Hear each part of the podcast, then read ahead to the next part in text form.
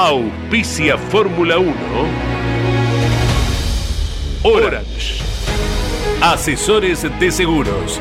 Estamos para cuidar lo tuyo, junto a las mejores aseguradoras del mercado. Orange. Llámanos al 11 32 37 30 00. Máquinas Agrícolas Ombu.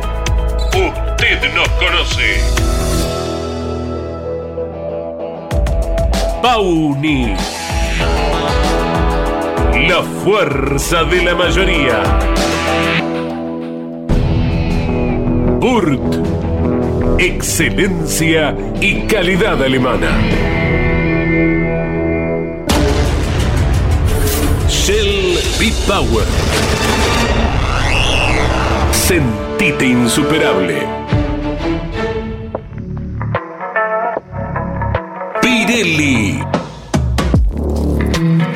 Sponsor oficial de la Fórmula 1.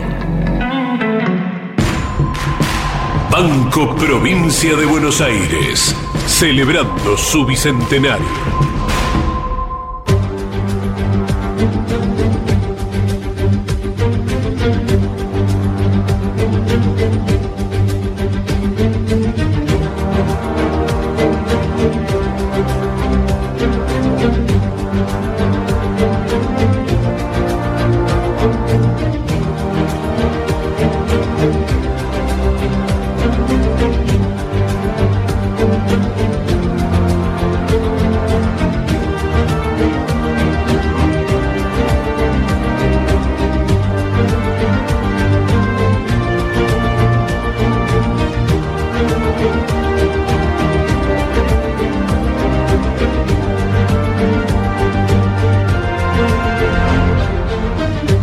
Era un hombre humilde, un gran conductor y un mejor amigo. Fue el accidente de Jim lo que me impulsó a trabajar en la seguridad del deporte motor. Si él podía tener un accidente fatal, entonces nos podía pasar a cualquiera de nosotros. La Fórmula 1 ha llegado tan lejos en estos tiempos que seguramente él estaría orgulloso de ver en qué se ha convertido nuestro deporte. Jackie Stewart, frente a la tumba de su amigo Jim Clark, al cumplirse 55 años de su muerte.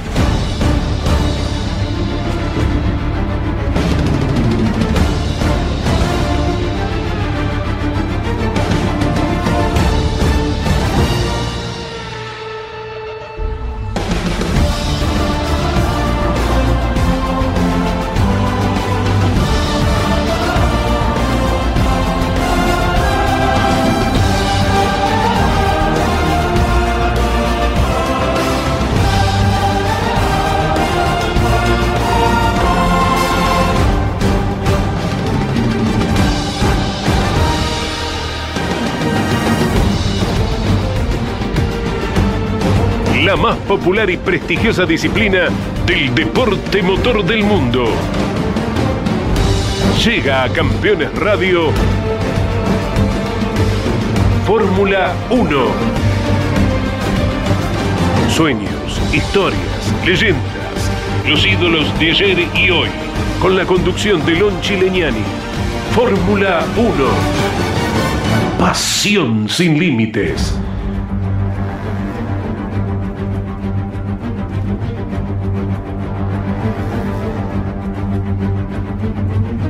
Cada vez que llega una competencia en el circuito de Bakú, allí en las calles de la capital de Azerbaiyán, eh, todo genera una expectativa especial, teniendo en cuenta que la mayoría de las carreras corridas allí han tenido eh, competencias electrizantes. No fue el caso de esta edición, donde por primera vez se repite un ganador. Eh, teníamos hasta aquí seis ganadores diferentes sobre seis carreras corridas y Sergio Checo Pérez, el rey de los callejeros en los últimos tiempos y cuanto más rápido mejor, ha terminado siendo finalmente el ganador de la competencia, aprovechando una circunstancia de la salida de un auto de seguridad ante el despiste de Nick de Debris y que esto había llevado ya a Max Verstappen que se quejaba del comportamiento de su auto con los neumáticos eh, blandos en definitiva terminó eh, permitiéndole a Checo tomar la punta de la carrera y de ahí con un trabajo eh, sólido, solvente, contundente, muchas veces inclusive rozando la pared, tanto él como su compañero de equipo Max Verstappen, una carrera sin cuartel y en definitiva el mexicano termina consiguiendo la victoria. Quinta victoria consecutiva en callejeros para Checo Pérez, repite aquí en Bakú, en Azerbaiyán, ha ganado en Mónaco, ha ganado en Arabia Saudita. El Checo se siente muy cómodo en este tipo de circuitos, al igual que fue en su momento en Singapur. Ha descontado a solamente 5 puntos la diferencia en el campeonato con Max Verstappen, que terminó segundo. Fue un dominio absoluto por parte de Red Bull, como dijo quien completó el podio, Charles Leclerc, el primer podio para Ferrari. Los Red Bull están en otra dimensión. Pero bueno, en definitiva para el Monegasco la satisfacción luego de haber hecho la pole, de sentirse que volvieron a estar allí, lejos de Red Bull, pero siendo el mejor del resto. Viene eh, en definitiva un resultado importante para Ferrari que le permite llegar al podio, para Fernando Alonso. Bueno, se cortó la racha de podios, pero un cuarto lugar es realmente muy bueno. Quinto fue Carlos Sainz y sexto Lewis Hamilton, el mejor de los Mercedes, dando un paso para atrás luego de lo que habían hecho en la carrera anterior.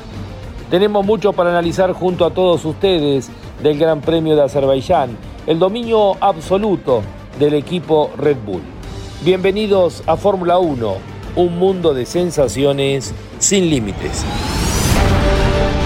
Estás viviendo Fórmula 1 en Campeones Radio, con la conducción de Lon Chileñani.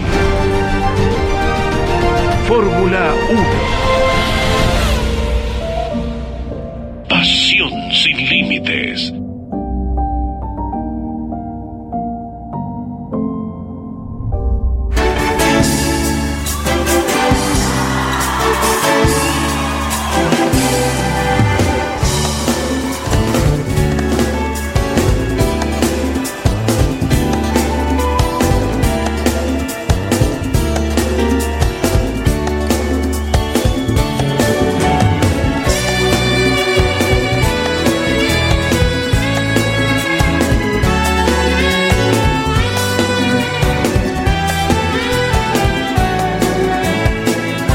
Imposible no emocionarse cuando uno escucha esta cortina musical, que fue un clásico y todo un símbolo de una época, la época de Ayrton Senna.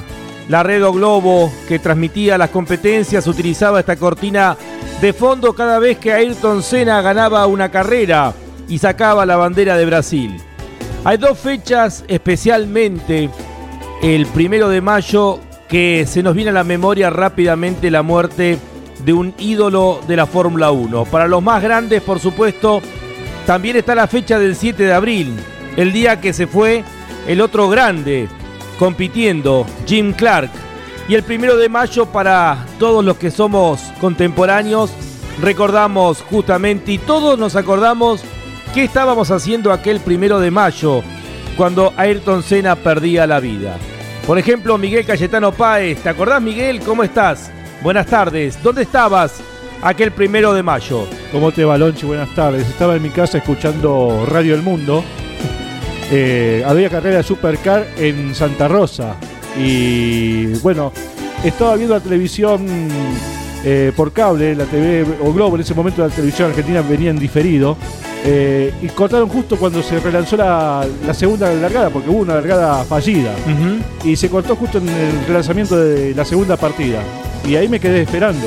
Y después fue la noticia a, los pocos minutos de, que se estaba dando a conocer sobre el accidente de Ayrton Senna, en ese momento todavía especulando sobre su situación sanitaria. Vamos a charlar en instantes con quien es el invitado del día de hoy, también que nos cuente y que a ver qué recuerda. Línea para oyentes en este programa número 102 de Fórmula 1, 11 50 54 88 18. 11 50 54 88 18. Estamos con la operación técnica de Miguel Cayetano Páez, Ariel Dinó con la musicalización, Claudio César Orellano, la voz comercial, la producción a cargo de Jorge Dominico, Miki Santangelo, Iván Miori, Gino Acosta. Somos Fórmula 1 en un día muy especial para esta categoría. Un primero de mayo, porque en el año 1984 se mataba Ayrton Senna. Ahora vamos a conversar con el invitado del día de hoy. ¿Cómo estás, José Di Palma? Un abrazo grande. Hola, Lancy, ¿cómo andás? Eh, bien, escuchándote. Eh, como vos decís, recordando eh, cuando vos preguntabas recién el, momento que era lo que uno estaba haciendo ese día, ¿no? Eh, la verdad que parece, como para todos, me gusta el automovilismo, un momento especial, duro. Ese día estaba compitiendo con la Fórmula 2 británica en Silverstone. Eh, estaba en el, en el bar del, de la Sagrada del Estaba mirando la red largada, que había habido una primera largada, como te decían recién, sí. Eh, en, el accidente de Pedro Lamy. Eh, y, y bueno, pasa lo que pasó con Ayrton, y yo me voy al box, me voy al box y y yo presumía por, por las imágenes que habíamos tenido la oportunidad de ver y de cómo había quedado Ayrton en el auto y demás, eh, uno en, en ese momento tenía lo peor, ¿no? Que fue lo que después finalmente se confirmó. Sí. Y, yo tenía de mecánico a, a Jonathan Williams, o sea, el hijo de Frank Williams. Mira vos. Ayrton se pega con un Williams. Y le, cuento lo que lo que había visto, que le estaba echando nafta al auto, al auto mío, que es el hermano de Claire, eh, quien estuvo al comando del equipo hasta hace tres temporadas. Sí. Y, me dice, ¿te parece? Mira, le digo, Dios quiera que no, pero me parece que metemos lo peor. Y se largó a llorar, imagínate, estaba, estaba, arriba de un auto de, del padre, ¿no? De, de, Frank. Así que, bueno, con nosotros corrimos, eh, con el terror de las horas se confirmó lo que lo, peor, ¿no? Eh, esto que, está contando, todos recordamos, ¿no? Dónde estábamos aquel día, el primero de mayo de 1994. También yendo más atrás y uno leyendo el libro de Nicky Lauda, dice que cuando anunciaron por los parlantes aquel 7 de abril del año 1968 que se había matado Jim Clark, eh, Nicky Lauda dijo, sentí que si le pasaba a él, no nos podía pasar a cualquiera de nosotros. Él era un joven que soñaba eh, con llegar a la Fórmula 1. Y esto imagino para cada uno de ustedes, José, la misma sensación. Si se mataba a Ayrton Senna, se podía matar eh, cualquiera de nosotros, ¿no es cierto? Y, y además, José, con esta particularidad de que es el único caso de un campeón del mundo, y como era Ayrton Senna, un ídolo, que se mata por televisión. E, es el único caso en la historia de, de la Fórmula 1, José. Sí, sí, sí, tal cual. Este fue un fin de semana bastante, muy, muy eh, trágico, complicado, con muchos accidentes. Eh, recordemos que el viernes se pegó Rubiño Barrichello sí. con el Jordan, eh, en el cual salió indemne, digamos, más allá de que creo que no pudo correr el fin de semana. Eh, después se mata Rattenberger con el Fintech y, el, que paró a ver la situación de ese día fue también Ayrton, como había parado con él Comas en aquel momento en Spa. Y, y después sucede lo de la largada, una piña muy fuerte de Pedro Lamy que pega contra el, la recta, contra el, lado izquierdo de lo que es el, el, el, guarray, las defensas y demás quedan heridos varios espectadores, incluso por todas las cosas que saltaron para el otro lado, y después pasa lo de Ayrton, ¿no? Sí. un, fin de semana eh, bastante negro para, para el deporte motor. Sí, eh, eh, uno se pregunta, ¿no? ¿Qué pasa esos fines de semana, ¿no? Si son energías negativas todas juntas, si hay un momento en el cual la tecnología es como que da un corte y supera la seguridad de un circuito. Se me viene rápidamente a la cabeza, salvando las distancias, aquel fin de semana de Balcarce, cuando muere Em, cuando muere em, eh, Guido Falaschi, el accidente de Agustín, los accidentes previos. Eh, hay un punto en el cual de repente todo pasa a ser peligroso, ¿no es cierto? Lo que no lo era, lo pasa a ser, José. Sí, sí, sí, se conjugan varias circunstancias y hechos que, que te confirman la realidad del deporte eh, extremo o peligroso o lo o, los riesgos que están eh, involucrados en esta actividad. Que normalmente cuando no pasa nada, eh, uno disfruta de las competencias, de, todo lo, que va sucediendo desde un entrenamiento, una clasificación, y la carrera en sí, y, bueno, en este caso, eh, como vos decís, en Valcarce también pasaron varias cosas, y te recuerda lo peligroso que es. Sí. Bueno, como siempre digo, los Dipalme y los Leñani somos familia, eh, hay un cariño muy profundo. Eh, vos, no sé si sabías, José, aquel primero de mayo estábamos, en, como dijo Miguel, en Santa Rosa, en La Pampa, en el viejo autódromo frente a la Ruta 5. Corría el viejo Di Palma, corrían tus hermanos. Y Luis, eh, cuando se enteró de la muerte de Ayrton, largó la final, dio una vuelta, ingresó a boxes y dijo que no tenía ganas de correr. Eh, también él tenía una admiración profunda por, por Ayrton Senna. Sí, sí, como vos lo decís, eh, se sintió muy tocado porque el momento en, que ellos competían en, en, Supercar ya se sabía de la por el horario no la diferencia horaria se sabía lo que lo que había acontecido en Imola. Y el viejo era un, gran hincha de, de, Ayrton no y, y, la verdad que le cayó como a todos nosotros como a todos eh, fue un, un balde de agua fría porque era el referente eh, no solamente en, en, lo que era el manejar, ¿no? Eh, era un referente en cuanto a, a, a, todo lo que, eh, eh del automovilismo, él era siempre estaba un pasito adelante en todo, eh, y, bueno, uno lo veía como un, un retirado después de la Fórmula 1, dirigiendo un poco los pasos de lo, de lo que se iba a hacer en la categoría, era lo que uno se imaginaba, ¿no? Porque tenía el respeto de todos y, no era un tipo que, que priorizara cosas personales para, para poder obtener ciertas eh, ventajas y, demás, y, era un representativo de todos los pilotos. Así es, así es. Bueno, que celebro tener este día para poder recordar contigo eh, justamente el aniversario de la muerte de Ayrton Senna. El año que viene van a, se van a cumplir 30 años de su muerte. 30 años. Eh, increíble, increíble. Bueno, José, vamos a la actualidad. Eh, ¿Qué te pareció el Gran Premio de Azerbaiyán?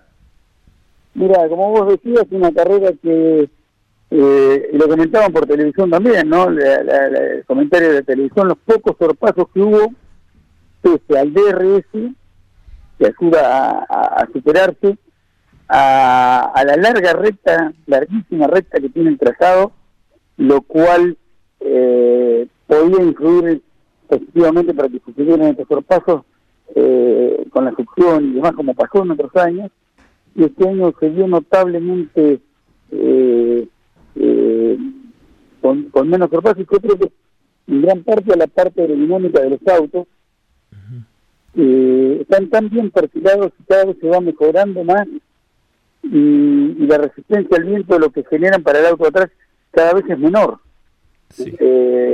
entonces, eh, cuesta incluso que un auto de Fórmula 1 le agarre la chupada al otro porque no genera ese gran hueco que generaban con, con, con eh, años atrás, cuando no era tan fina, no se conocía tanto eh, sobre lo aerodinámico, sale el aire bastante más limpio sobre atrás, el auto lo genera muy por debajo ahora con los efectos suelos y, no lo tiene tanto por arriba, entonces creo que en, en parte está ayudando eso a que no haya tanto adelantamientos, ¿no? Han sucedido algunos, como los casos de los Red Bull, que, tienen una, una, ventaja eh, en varios sentidos, pero la verdad que fue una carrera bastante lineal y, tranquila. Eh, en la comparación inevitable con el viejo reglamento y con lo que vos apuntabas que pasaba habitualmente en Azerbaiyán, eh, te pregunto, José, ¿qué sensaciones tenés con el reglamento eh, lo que imaginaban no se dio finalmente esto de poder tener a través del el efecto eh, suelo, el efecto alar, poder tener mayor cantidad de superaciones y más autos a la par, pareciera que no se está dando.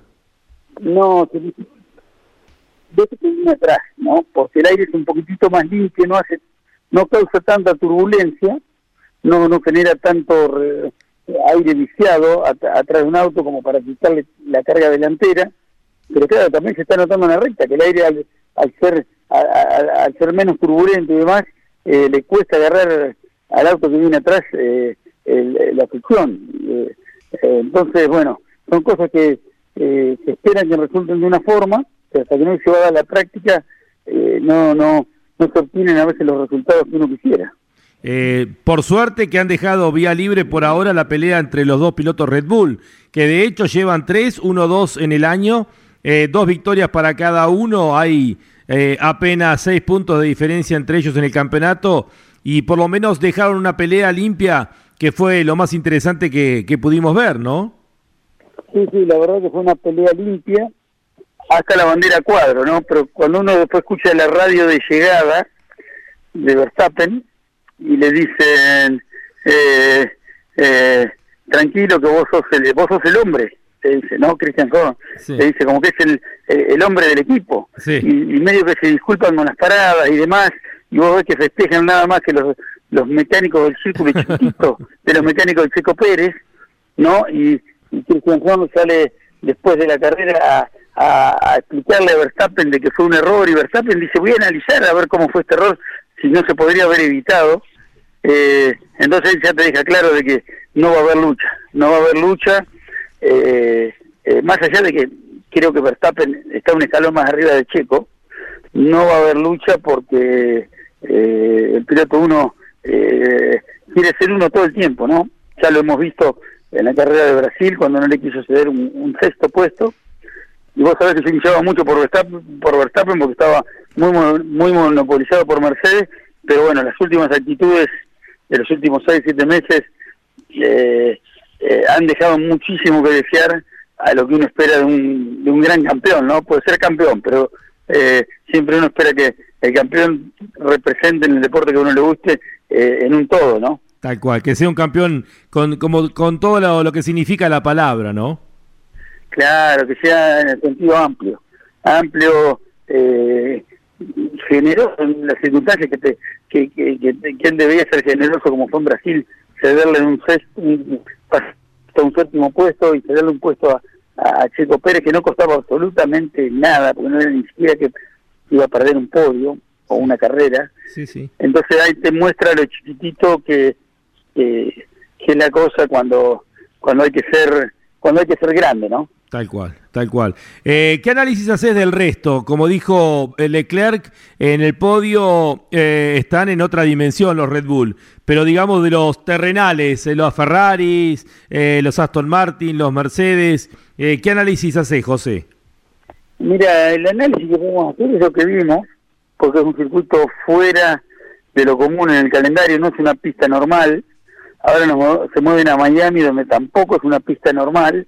eh, yo creo que lo normal va a ser cuando lleguen a Emilia Romagna, a Barcelona, al Red Bull eh, Ring, y, veamos eh, los autos en, las pistas normales, ¿no? Sí.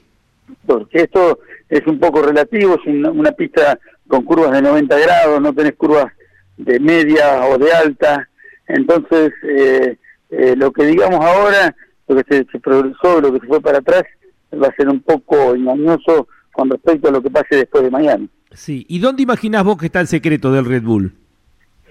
Eh, está en un paso adelante en, varias de las cosas que, hemos visto, ¿no?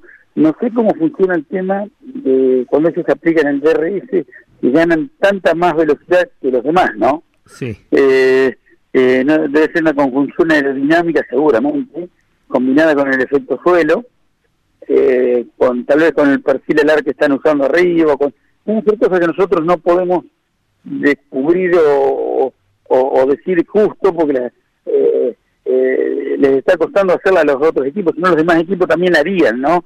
Y que hay algo que es un conjunto de cosas que le está dando la, la velocidad y no es por potencia de motor. Sí, sí, sí, sí, sí. Evidentemente hay algo, como decís vos, que al accionar el DRS le da una diferencia con el resto, pero para Ferrari eh, las dos Paul y el tercer puesto de Leclerc es un, una, brisa que necesitaba, ¿no? Sí, indudablemente que el motor Ferrari pegó como le hicieron un salto de 30, 40 caballos del año pasado ahora, pero bueno, eso lo sostienen con a base de tener el grip de la goma en, lo que es la vuelta completa a una vuelta.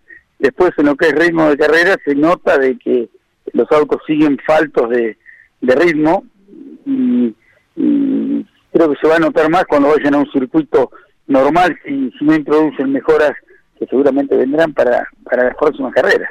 Eh, José, cuando uno mira el campeonato, eh, llama la atención la confiabilidad que está viendo este año, ¿no?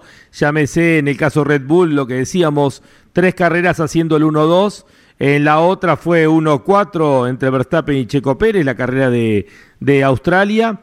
Después, bueno, Alonso que ha sumado en todas con tres segundos, eh, tres terceros lugares, un cuarto en esta, más los puntos de, de la, del sprint, eh, suma 15 puntos en cada carrera.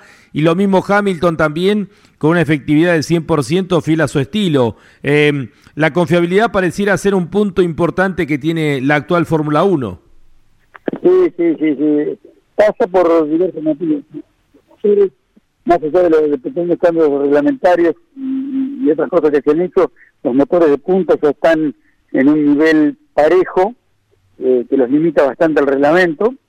Eh, por otro lado, tenemos eh, en esta era moderna los bancos de pruebas que donde colocan motores durante horas y horas y, tocan un botón y reproducen el, los rebajes y todas las aceleraciones para las transmisiones para un semieje o para el motor mismo, lo prueban, hacen el campeonato completo, pero lo hacen en una semana en un banco de pruebas, ¿no? Entonces ya saben la durabilidad de los motores, eh, eh, más allá de que los componentes eléctricos todavía no, no, no los tienen completamente eh, a un 100% de seguridad, pero en general está todo bastante probado, ¿no? Vienen los, los, los fallos más que todo por por algún fallo de material o por tratar de exigir un poco más eh, para alcanzar o, o, tratar de, de, tener algún algún puesto eh, más eh, en alguna notable o cual competencia, pero la fiabilidad se muestra, la verdad que muy, muy alta. Eh, José, ¿qué opinión tenés del sprint con la nueva modalidad que se ha implementado a partir de este fin de semana? De clasificar el sábado bien temprano para nosotros en la madrugada, la carrera del día sábado, eh, totalmente independiente de la grilla de la, de la carrera del Gran Premio, en este caso de Azerbaiyán. Está bueno, me parece que eh, está bueno, tenemos más acción en pista, eh, no son esas tandas aburridas los días viernes donde salen a chequear los autos, ya desde el vamos tienen que colocar todo toda la carne en el asador, digamos, desde la primera entrenamiento. Eh, para la visión del público está, está buena, ¿no? Yo creo que eh, van a tener que ajustar el calendario, porque uno de los equipos con 23 carreras y este ritmo, la verdad que va a ser muy cansador. Sí, sí. Eh, a principio de año, después de las pruebas que se hicieron en Bahrein, la semana previa al comienzo de campeonato, Sergio Rilna nos decía va a ser una paliza de Red Bull. Eh, se viene confirmando lo que decía. Eh, ¿Hay alguna chance, sentís vos, José, cuando empiecen a llegar las eh, modificaciones de cada uno de los equipos que puedan acercarse? ¿O Red Bull tiene también para seguir evolucionando como el resto?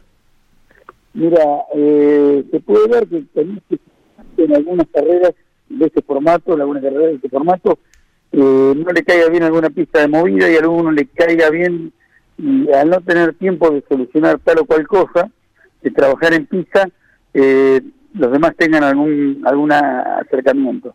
Pero bueno, lo complicado va a ser como el caso de Mercedes, que ni es ponerle los pontones al estilo de Red Bull, ¿no?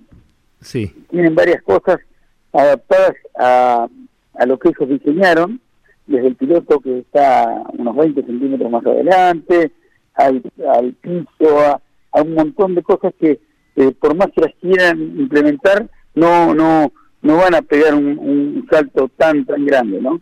Pero bueno, eh, esperemos que los puedan alcanzar, que haya competencia y, se torne un poquitito más divertido. José, antes de despedirte, quisiera tu opinión. ¿Pudiste ver la carrera de Agustín eh, en Barber? sí, sí, sí, vi la carrera.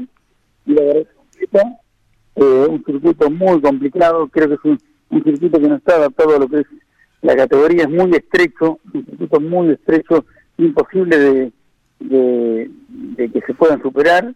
cumplió yo creo perfectamente con las eh, expectativas que llevaba y él ya lo había dicho, eh, que era llegar, cumplir las 90 vueltas, muy exigente, y, cuando uno se pone a ver, tenía que haber, eh, entre un auto y otro, tenía que tener uno la goma dura muy gastada y el otro la blanda recién colocada, como para que haya algún eh, adelanto claro, vemos cómo pasó Grosán a McLaughlin eh, en un momento sobre el final de la carrera, lo apretado que fue, y, y la verdad que, bueno, tiene un push eh, que después lo, lo, lo, lo aprovechado eh, alguno que otro en su momento, pero un circuito que no me gusta para lo que es este tipo de auto tan grande. Correcto. Y era, la exigencia más dura para Agustín, más allá de los callejeros, donde obviamente hay más improvisación, eh, un, óvalo que hay que adaptarse a la velocidad, pero esto de tener que andar eh, mucho más fino, como significa un autódromo, era para Agustín un aprendizaje, un, un salto superior de aprendizaje, ¿no? Sí, sobre todo que es un circuito lindo para manejar, eh, porque tiene mucha subida, bajada, tiene chicanas que se cortan en frenada, incómodo. Eh, creo que como dice él, en la próxima carrera en un circuito donde es mucho más amplio, plano, eh, como es el, GP de Indy, el Gran Premio de, Indy previo a las 500, eh, le va a sentar mejor a él, va a poder tener un ritmo y, es un lugar donde se pueden ejecutar sorpasos mucho más fácil. Recordemos que él, eh, hasta que tenga el timing de poder pasar claro, y firme otro piloto, pelear por una posición, tener el auto bajo un dominio en frenada y demás, eh, eh, cuesta un poquitito más. Cuesta, cuesta, en realidad lo que cuesta es, tener el entrenamiento en pista con los demás. Vos podés entrenar, podés hacer todo, por eso no te lo da lo que es eh, el mano a mano de carrera, es en carrera. Y, el circuito este, veíamos que, que, era para romper un auto y Agustín cumplió no rompiendo nada. Sí, sí, no, no, no, no, en ningún momento cometió un despiste. José querido, te mando un fuerte abrazo, gracias por estar aquí en Fórmula 1 y por poder compartir todos tus conocimientos, que es un placer siempre. Bueno, Blanche, un cariño a vos. Eh, feliz día, José, feliz día. Gracias, hermano, gracias y hasta pronto. Un cariño grandote. El José Di Palma ha pasado por aquí por Fórmula 1 haciendo un análisis del Gran Premio de Azerbaiyán y también el, dándonos el bonus extra de su, la competencia de Agustín Canapino en Barber, eh, ahí en Alabama. Está auspiciando Fórmula 1 Orange. Asesores de seguros. Estamos para cuidar lo tuyo, junto a las mejores aseguradoras del mercado. Orange. Llámanos al 11 32 37 30 00. Máquinas Agrícolas Ombu. Usted nos conoce. Pauni. La fuerza de la mayoría. Burt. Excelencia y calidad alemana.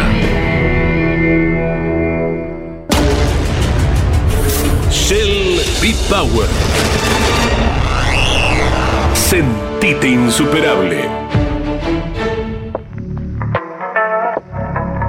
Pirelli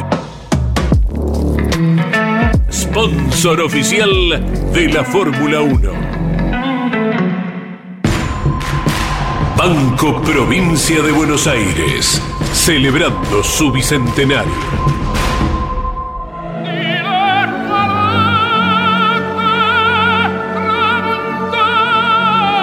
Enzo Ferrari creó una marca de automóviles. El tiempo y los tifosis del mundo la convirtieron en leyenda. Ferrari, el sueño de todo piloto. Ferrari, rojo pasión. Ferrari, sinónimo de Fórmula 1.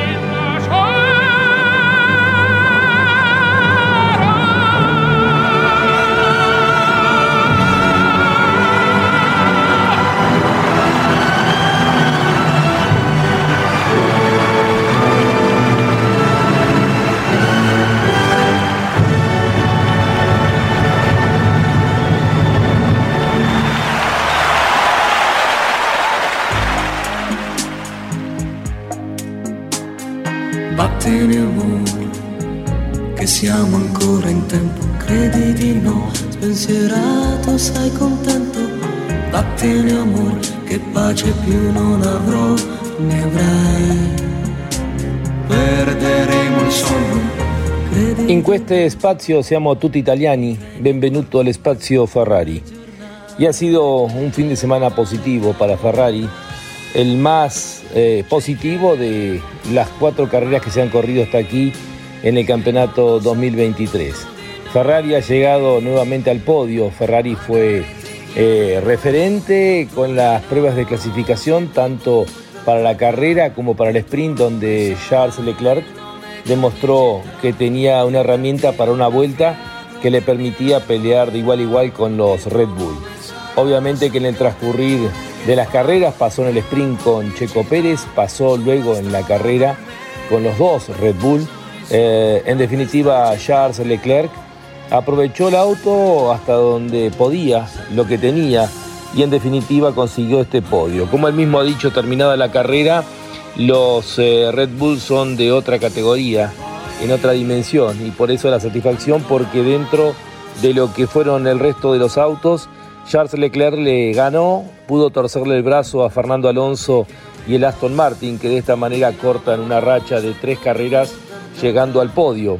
Esta vez eh, fue para Ferrari. Carlos Sainz, desdibujado, no se sintió cómodo durante todo el fin de semana, tuvo que soportar los embates de Lewis Hamilton, que en definitiva terminó venciendo. Sainz terminó en el quinto lugar, por eso para Ferrari fueron buenos puntos tercero y quinto en el Gran Premio de Azerbaiyán, sumado al segundo y al quinto puesto también dentro del sprint, se lleva buenos puntos, eh, en definitiva, para el campeonato tanto de pilotos como de constructores.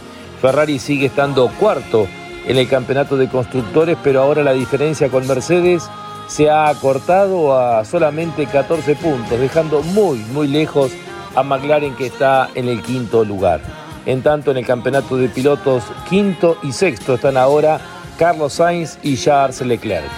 Hay poco tiempo, pocos días, ya la semana que viene viene el quinto capítulo del año en Miami, donde Ferrari intentará nuevamente ser protagonista, como lo fue este último fin de semana en Bakú, en Azerbaiyán. Ferrari, rojo pasión.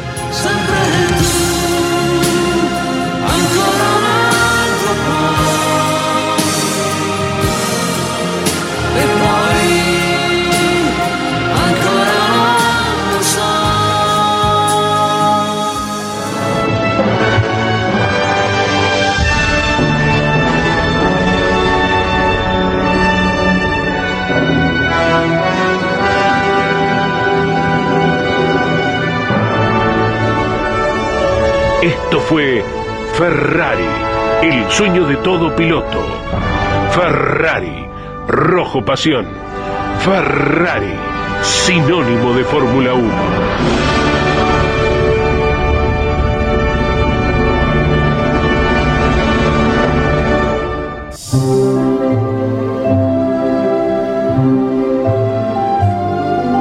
A partir de 1950, Miles de historias se han escrito de pilotos, automóviles, circuitos y protagonistas que han hecho cada día más grande a la máxima. Compartimos juntos historias de la Fórmula 1. Un espacio donde la nostalgia tiene su lugar.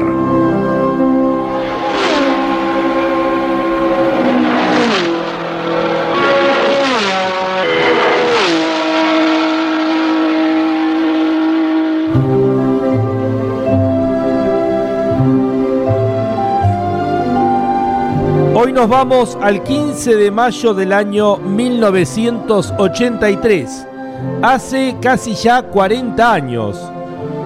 Mediado de mayo, pero en esa fecha se corrió el Gran Premio de Mónaco, no como después se instauró en forma tradicional en el último domingo de mayo.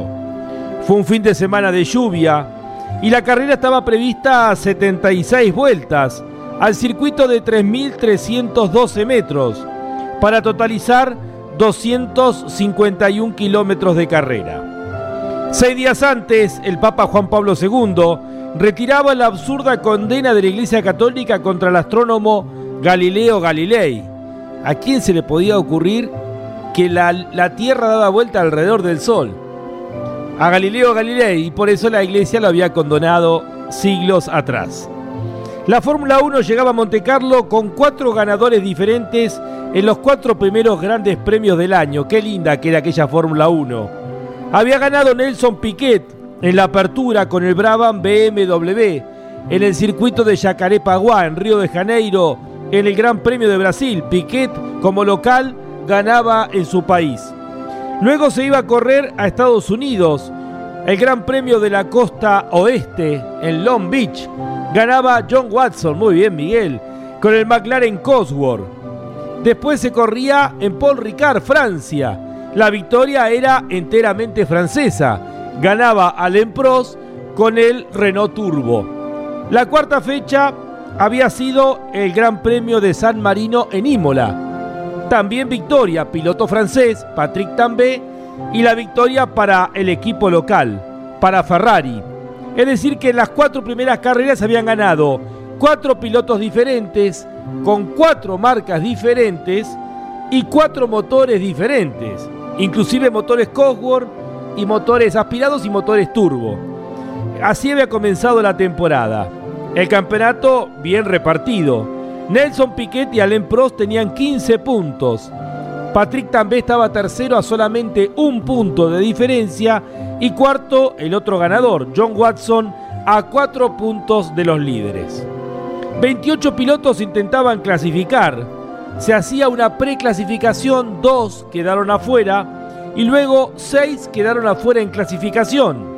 Entre ellos, ni más ni menos que el bicampeón del mundo por entonces, Nicky Lauda, con el McLaren Cosworth y también quedaba su compañero de equipo John Watson que había ganado tres carreras atrás. Alain Prost con el Renault Turbo era el más rápido en clasificación a 141 kilómetros de promedio. Segundo quedaba René Arnoux con la Ferrari a 34 centésimos y tercero Eddie Schieber con el otro Renault. Keijo Rosberg saltó a la punta desde el quinto lugar a la primera posición antes de cumplir la primera vuelta. La lluvia estaba enloqueciendo la carrera. Detrás del campeón del mundo, que finalmente ganó de punta a punta, pelearon por el segundo lugar y el tercero Alain Prost, Eddie Schieber, René Arnoux, Jackson Lafitte, que había largado octavo, Patrick Tambay, Mark Schurer, que había largado 12 y llegó hasta el tercer puesto, y Nelson Piquet. Hubo varios despistes a causa de la lluvia, Nigel Mansell y Miquel Alboreto se tocaron, se engancharon en la primera vuelta. Tres autos más en la vuelta 3. Mark Schuller con el Arrows Cosworth cuando venía tercero. Solo siete autos de los 20 que largaron terminaban la carrera y solamente cuatro en la vuelta del puntero. Ganaba finalmente Keijo Rosberg con el Williams Cosworth. Era segundo Nelson Piquet con el Brabham BMW a 18 segundos.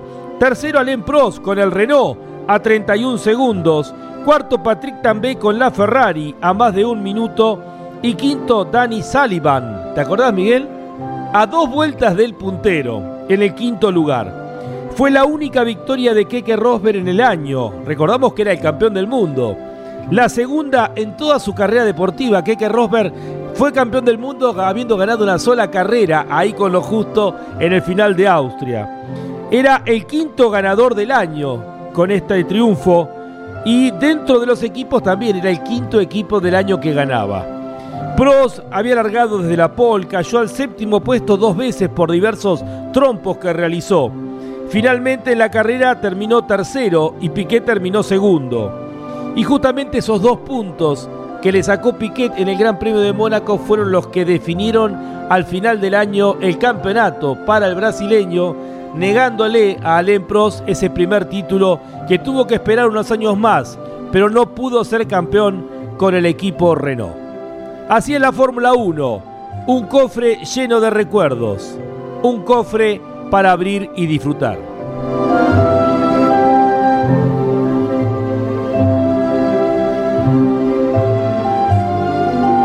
Así pasó Historias de la Fórmula 1, un espacio donde la nostalgia tiene su lugar.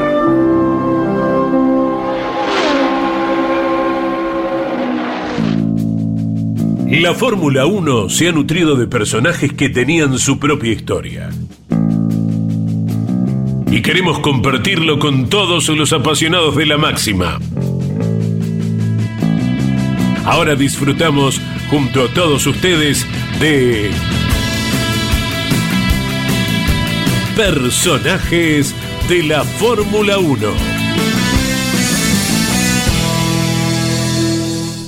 El lujo de tenerlo a Daniel Meisner, una de las talentosas plumas del periodismo de automovilismo y el orgullo de ser de campeones. Dani, ¿cómo estamos? Buenas tardes. Hola Lonchi, buenas tardes. Un saludo grande para vos y para toda tu audiencia.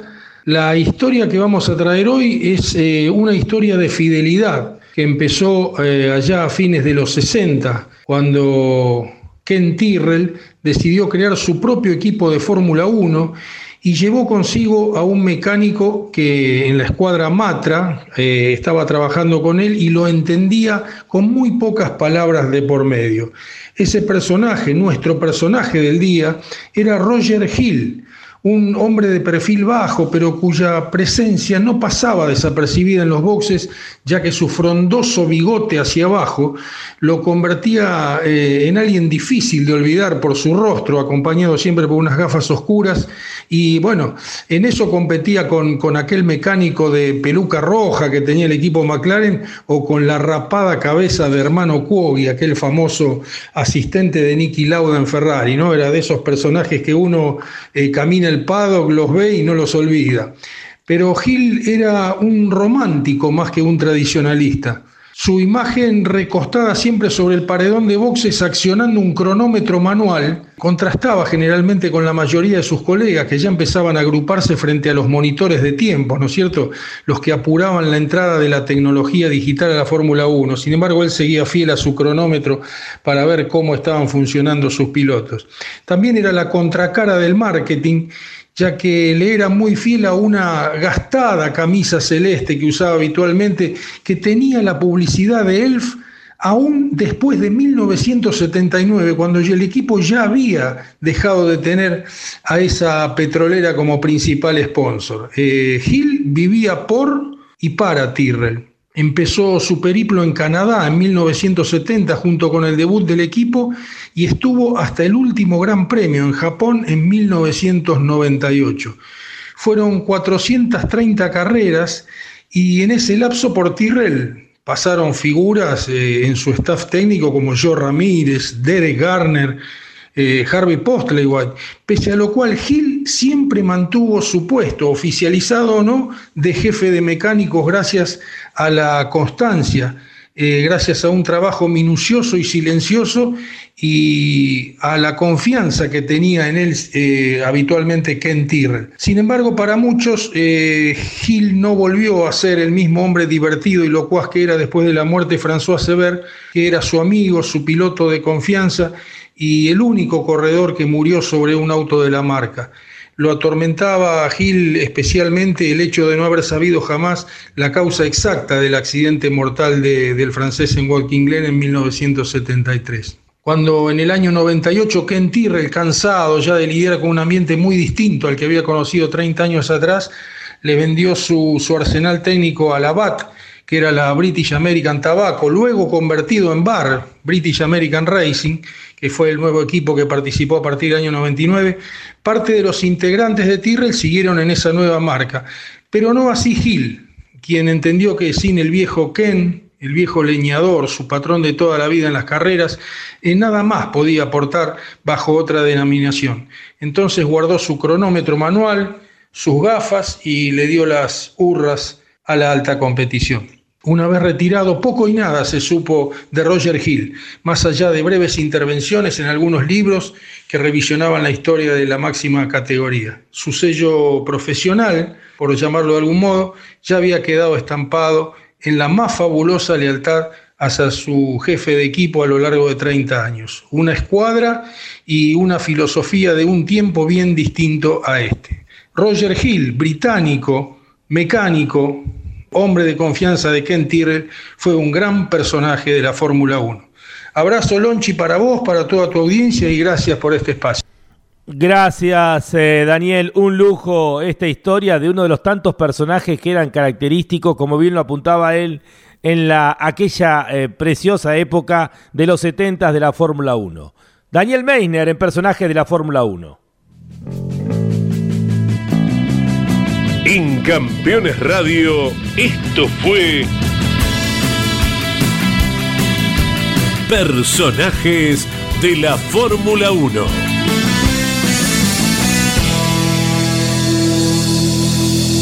Junto a Daniel Meissner. Estás viviendo Fórmula 1 en Campeones Radio. Con la conducción de Lon Chileñani. Fórmula 1. Pasión sin límites.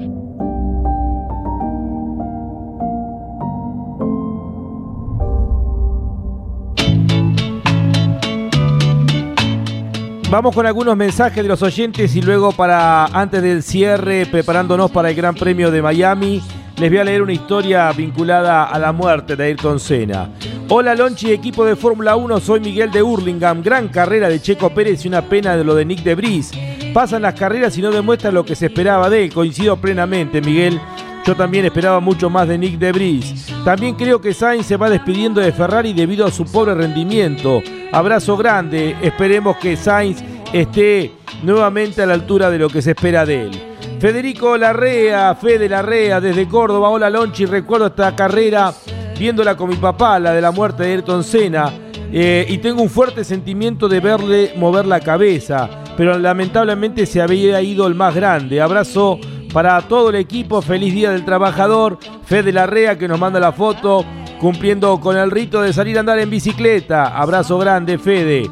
Hola Lonchi, buenas tardes. ¿Cómo olvidar ese primero de mayo de 1994? Yo estaba en mi casa mirando en directo por TV ese maldito Gran Premio de San Marino.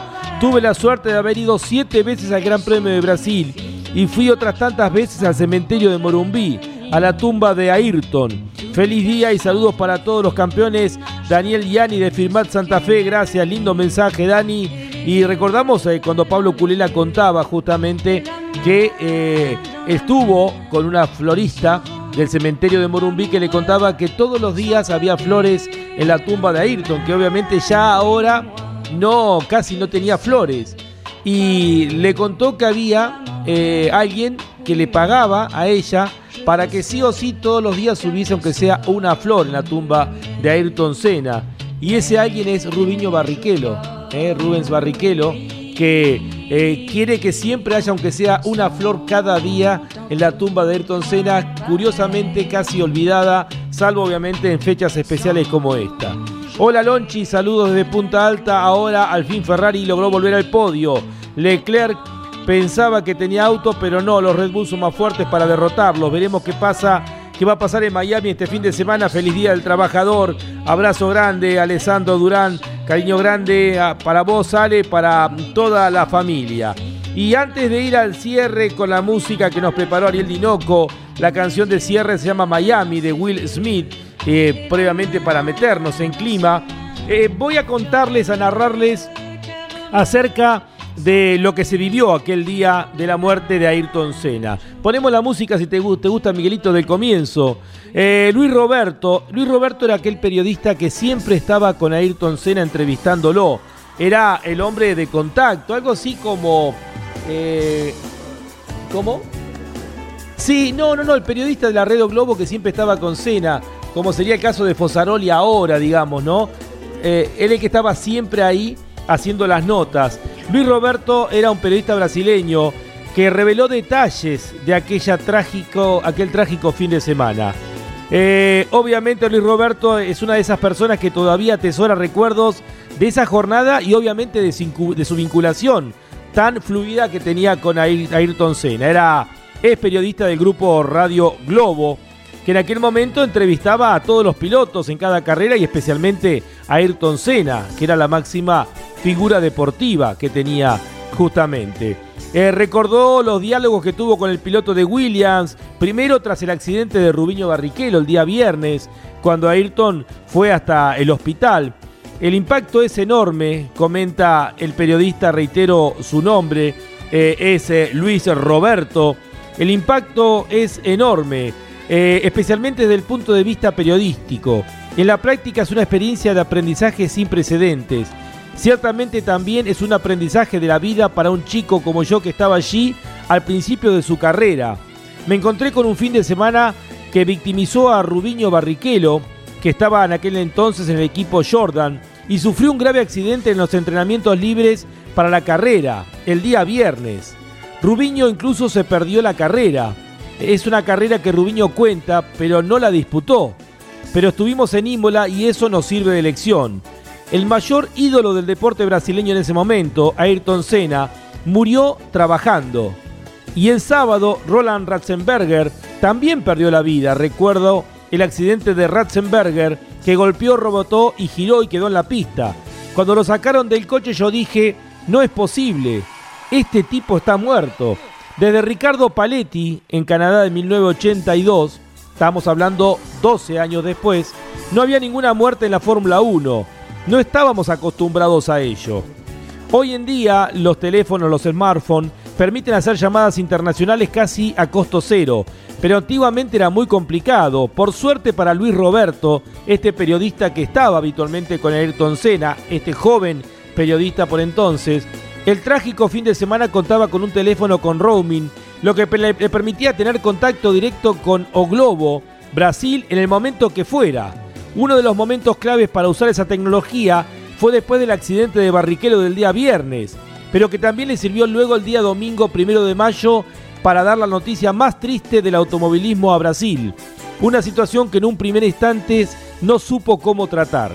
Yo tenía en un móvil con roaming internacional, lo cual era una novedad, así que entrevisté a Rubiño este día viernes desde el sanatorio y a Cena saliendo del hospital después de ir a verlo. Los compañeros me dieron preferencia porque yo estaba en directo. Cuando anunciaron la muerte de Ayrton Senna, yo era el único que estaba en directo en esos momentos desde el hospital. Senna murió, Dios mío, ¿qué estoy haciendo aquí? ¿Qué tengo que hacer? ¿A quién tengo que entrevistar? Y entonces llegó un diplomático y dijo, el cuerpo tendrá que ir al Instituto Médico Legal, que está cerca de aquí, debido a la legislación italiana pero el cuerpo estaba ahora en la planta 12, donde estaba la unidad eh, de, cuidados intensivos. Y luego subimos y contacté con Galbao Bueno, el relator brasilero, que es el papá de Cacá Bueno, Carlos Cacá Bueno, el, el piloto brasileño que ha tenido también trayectoria aquí en Argentina. Fui a una cabina telefónica y entré con Galbao Bueno en directo por Radio Globo de San Pablo. Hice algunas entrevistas para Galbao y me dijo, este fin de semana, sobre todo después de los accidentes del viernes y del sábado, Ayrton comprendió que era un muy grande. Parece haber entendido que él era el más grande de este circo, que necesitaba tener liderazgo, ser el líder de la Fórmula 1, así que es increíble todo lo que hizo ese fin de semana. Recordamos, como dijo Miguel hace un rato, que estuvo al lado de Ratzenberg cuando tuvo el accidente mortal, estuvo con Barrichello el día viernes, sintió que tenía que ser el líder de todos los pilotos. Senna había cambiado de nivel, había pasado de ser solo un campeón a ser un gigante y un referente en esos momentos de la historia del deporte motor. Fue en ese momento cuando el país se enteró de la muerte de Senna, una noticia que corrió como pólvora y pronto llegó al partido de fútbol entre Vasco da Gama y Flamengo, un momento en el que el reportero recuerda con mucha emoción. Entonces entré por Radio Globo de Río y me dijeron, en este momento el Maracaná grita Cena, Cena, cuando se enteraron que había muerto Ayrton Senna. En ese momento casi me desplomo. Cuando terminé la conexión con Galbao Bueno para Radio Globo de Río, el cuerpo de Senna estaba saliendo de la unidad de cuidados intensivos en una camilla, cubierto por una sábana. Tenía una mancha de sangre en la nariz. Luego fuimos a la puerta del instituto donde se iba a hacer en las pericias. Allí había mucha gente de todo el mundo. Cuando eran como las 5 de la mañana la puerta lateral se abrió porque yo iba a tener un turno. un coche entró, nosotros entramos, los periodistas brasileros, entramos. Cuando se abrió la puerta de la parte trasera de la clínica salió una señora y me preguntó, ¿quiere mirar el cuerpo de escena? Nos miramos a la cara y dijimos no. Había algunos compañeros periodistas que pensaban que tenían que verlo, pero ella les dijo que tenía un moretón en la cara y la cabeza estaba hinchada. Al lado del cuerpo de escena estaba el cuerpo de Roland Ratzenberger todavía. Dice, era una escena muy fuerte. Luego regresé a la calle y había una servilleta escrita para mí que decía vuelo de Bari, París, eh, Brasil, tal día a tal hora. Era el viaje de regreso a Brasil de Ayrton Senna y yo tenía un asiento en el mismo vuelo que él. Iban a volar juntos a Brasil. Vimos el ataúd abordando en un pequeño avión en Bolonia y en París, donde tomé el avión, acompañamos el traslado. Sabíamos que el ataúd iba a abordar en ese avión. Barik fue a primera clase y fijó allí el ataúd con una lona y una rosa. Junto al ataúd estaban Galbao, el hermano de Ayrton. En mitad de la noche Galbao nos llamó para que pudiéramos despedirnos. Hicimos cada uno de nosotros su propia fe, su oración. Cuando llegamos a San Pablo nos quedamos en el autobús esperando que el ataúd desembarcara. Esa fue la última vez que tuve el cuerpo de Ayrton Senna cerca mío y luego no quise ir al funeral. Estaba muy mal, llegué a casa y me desmayé. No podía hacer nada más, solo lloraba procesando lo que había pasado. Ayrton Senna había muerto. Con este resumen, con este informe impresionante, impactante realmente, vamos a tener las redes de campeones, Miguel, en el día de mañana, hoy mismo si podemos.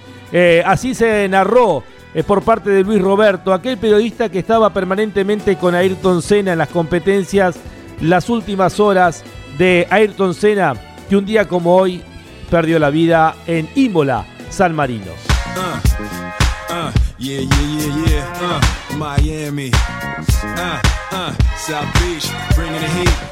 Las conclusiones que va dejando el paso de la Fórmula 1 por Azerbaiyán. La categoría toma ahora un ritmo mucho más rápido.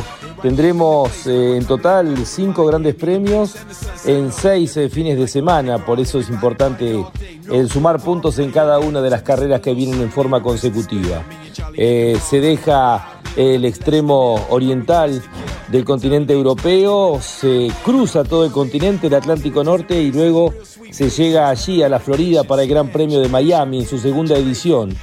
Luego de este callejero eh, de Bakú con tanta personalidad y que ha generado a lo largo de sus eh, siete ediciones carreras interesantes, más allá que esta no lo fue tanto, se llega a Miami eh, con la experiencia que no dejó un, sabor tan agradable de la competencia del año pasado. Esperemos que este año el Gran Premio de Miami sea mucho más interesante de lo que fue en la temporada anterior cuando se inauguró.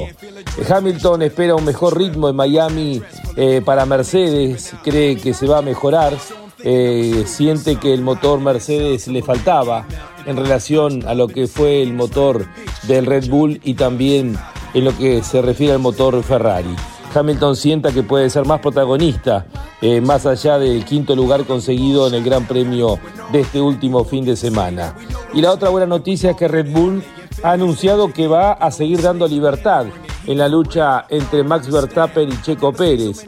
Y la verdad que es una buena noticia, porque con la diferencia que están marcando en este año el equipo austríaco, el hecho de que Checo Pérez le haya podido ganar a Max Verstappen y descontar nueve puntos durante todo el fin de semana, nos entrega ahora una pelea por el campeonato de pilotos con solamente seis puntos de diferencia del bicampeón del mundo por encima de su compañero de equipo.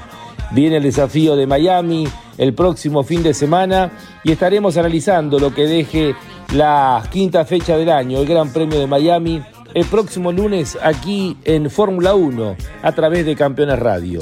Fórmula 1, un mundo de sensaciones sin límites. Hasta la próxima semana.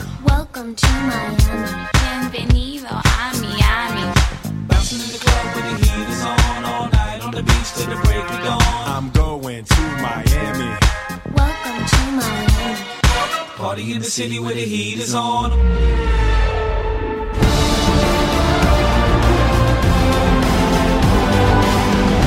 Esto fue Fórmula 1, la más popular y prestigiosa disciplina del deporte motor del mundo, pasó por Campeones Radio. Fórmula 1.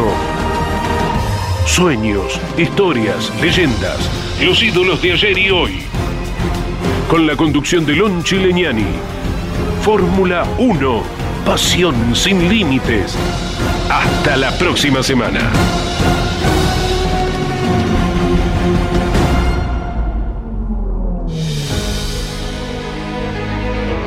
Auspició Fórmula 1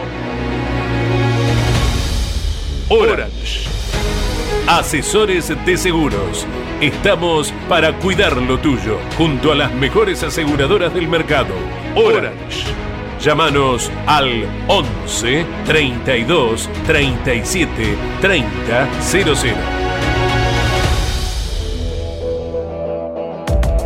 Bauni. La fuerza de la mayoría. Máquinas Agrícolas Ombu. Usted nos conoce. Burt. Excelencia y calidad alemana. Shell B-Power. Sentite insuperable. Pirelli. Sponsor oficial de la Fórmula 1. Banco Provincia de Buenos Aires, celebrando su bicentenario. Campeones Radio. Una radio 100% automovilismo.